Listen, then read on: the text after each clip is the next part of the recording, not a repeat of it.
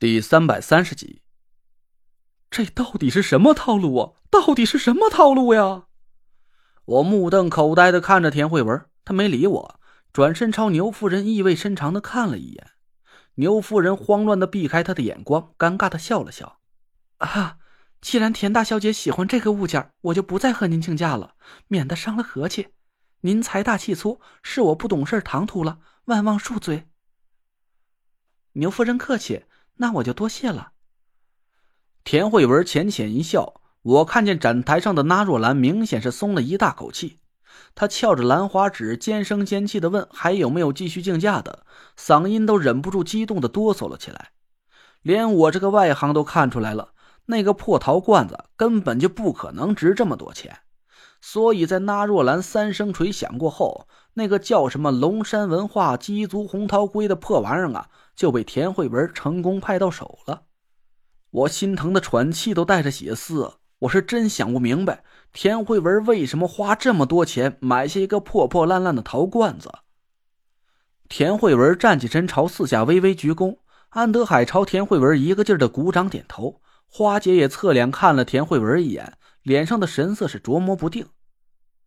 行啊，小丫头，真没看出来。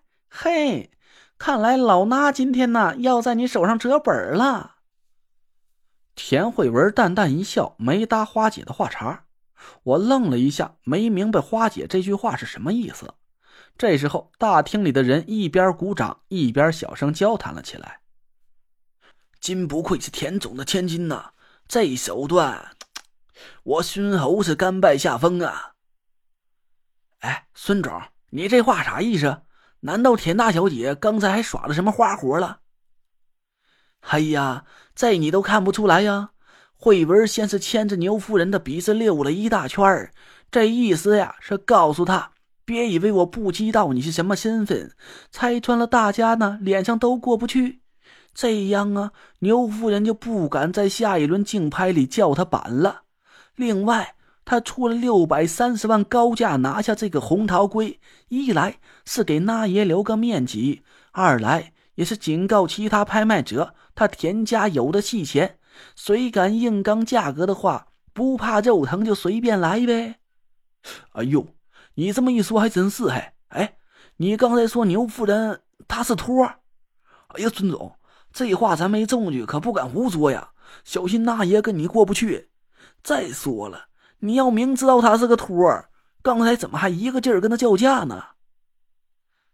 哎，当局者迷呀！我刚才那不是，嗨，上头了，上头了，中了他的圈套。那幅画呀，估计啊是卖贵了不少啊。孙猴的哀叹声传进我的耳朵，我回想起花姐刚才说的话，这才明白了田慧文的真正用意。要不是现在我们身处拍卖会上，我真想一把抱住田慧文，亲他个超级响。果然，在接下来的竞拍中，那个牛夫人突然就消停了很多。我们不参与竞价的拍品，她依然是小心翼翼的拉气氛竞价。只要田慧文举过牌的任何拍品，牛夫人立马就把牌子放到一边，老老实实的当个哑巴观众。我一脸钦佩的看着田慧文。这才明白，刚才那六百三十万还真不是白花的。他又拍下了两件拍品，其中一件是乾隆年间的瓷器，看起来挺浅的，也不知道是个盘子还是个碗起拍价二百万，只有一个竞价者出了二百二十万的价格。田慧文刚一加价，立马就全场安静了，竟然没有一个敢跟他竞争的。于是，我们就以二百六十万的低价拿到了那个瓷器。安德海朝田慧文一翘大拇指，满脸都是大写的福。田大小姐厉害啊！这皇帝青花花果纹牌在中州博物馆里有只一模一样的，专家估价不低于二百万美刀。你这一把可是捡了个大漏，赚了把狠的呀！佩服佩服！我一听这话，心情顿时就愉快了起来。就算那个陶罐子买亏了吧，有了这只瓷器也足够回本了。田慧文还拍了一件半米来高的奇石，那若兰一喊开拍，他就立马举了牌，结果竟然就以一百万的起拍价拿了下来。拍下这几件东西之后，我暂时缓了一口气儿。我的购物清单里只剩下那一件压轴的拍品了，叫五色翡翠空谷幽兰。在这之前，至少还有将近二十件拍品，我们暂时可以当个看热闹的观众了。我饶有兴趣的看着大厅里的竞拍者热火朝天的出价，不禁是暗暗好笑。原来参加拍卖会是这么有乐趣的一件事啊！差不多到十二点的时候，已经有一大半拍品都有了归属。除了我和田慧文拍下的三件拍品之外，孙侯拍下了一幅古画和一把放在家里镇宅的青铜剑。那个牛夫人也不知道是故意买点东西掩饰自己的身份，还是脱价脱线了，也以三百多万的价格拍下了一个饭碗大小的黄铜宣德炉。安德海心仪的那幅瑞鹤图和我打算拍下的空谷幽兰都还没开拍，我看了一下时间，不禁是皱了皱眉头。这进度有点慢呐，这要到什么时候才能轮到压轴拍品出现呢？明天。田慧文看起来有点累了，他捏了捏眉心。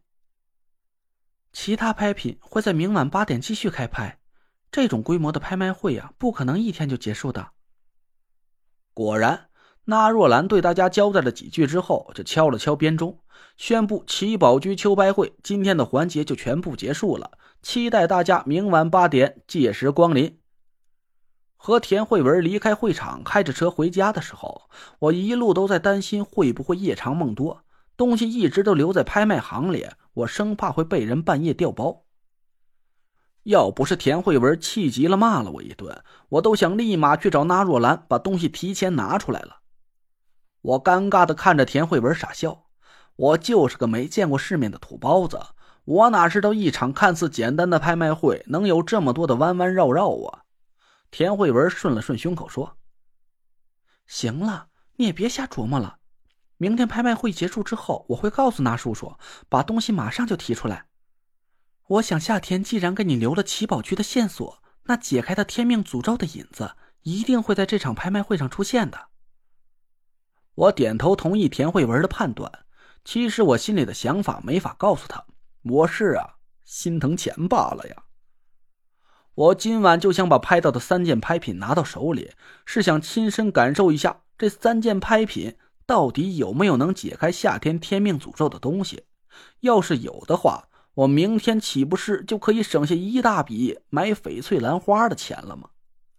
我没好意思把这想法告诉田慧文，我怕他一生气啊，明天就不和我一起出席拍卖会了。我和田慧文都知道，明天将会是一个关系命运的重要时刻。一夜无话，我们俩早早就睡下了。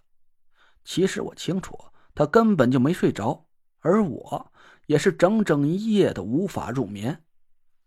我也不知道怎么熬到第二天晚上的。我和田慧文把车停在拍卖会主办酒店的楼下，我深吸了一口气。现在已经是七月十四的晚上了。距离七月十五晚八点金祥大酒店之约，只剩下了最后的二十四个小时。